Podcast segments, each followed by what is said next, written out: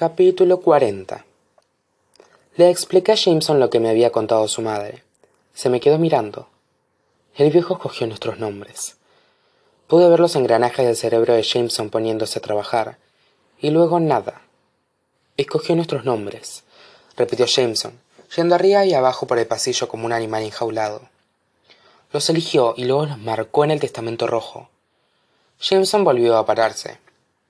Desheredó a la familia hace veinte años y poco después escogió nuestros segundos nombres, todos menos el de Nash.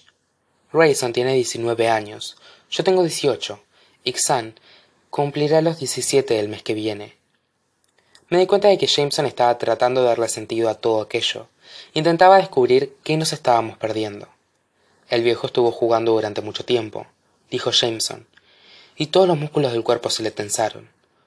Durante toda nuestra vida, los nombres tienen que significar algo, afirmé. Quizás sabía quiénes eran nuestros padres. Jameson consideró aquella posibilidad. Aunque Sky pensara que los había mantenido en secreto, no había secretos para él.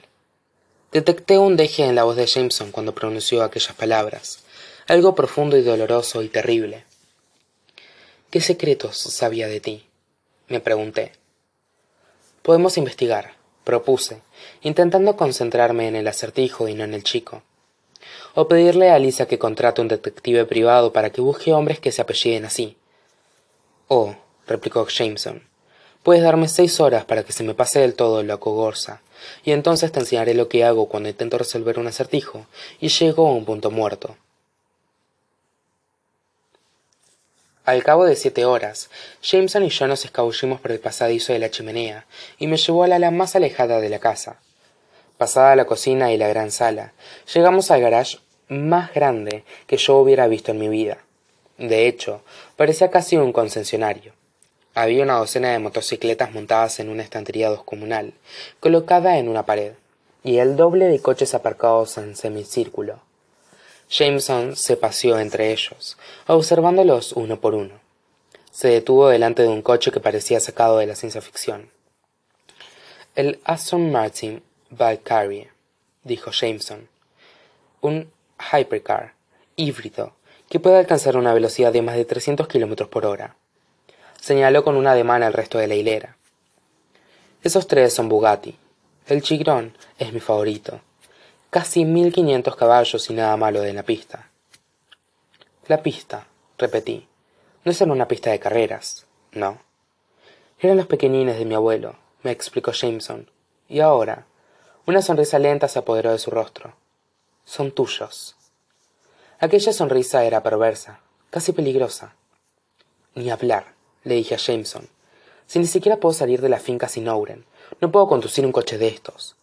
Por suerte, replicó Jameson, caminando hacia un pequeño armario que había en la pared. Yo sí. Había un rompecabezas insertado en el armario, como si fuera un cubo de Rubik, pero de plata y con formas extrañas grabadas en los recuadros. Jameson empezó a hacer girar las piezas de inmediato, a rotarlas para disponerlas en su lugar. El armario se abrió de par en par.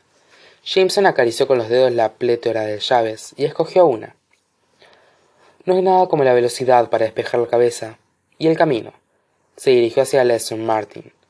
Algunos acertijos cobran sentido a trescientos kilómetros por hora.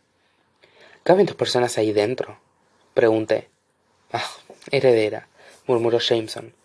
Ya pensaba que no ibas a preguntar.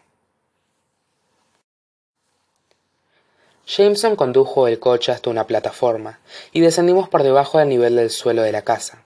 Recorrimos un túnel, y para cuando me exige dar cuenta, ya estábamos cruzando una salida tercera que ni siquiera tenía conocimiento de que existía.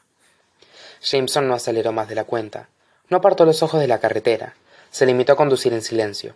En el asiento contiguo yo notaba todas las terminaciones nerviosas de mi cuerpo, resumando expectativas.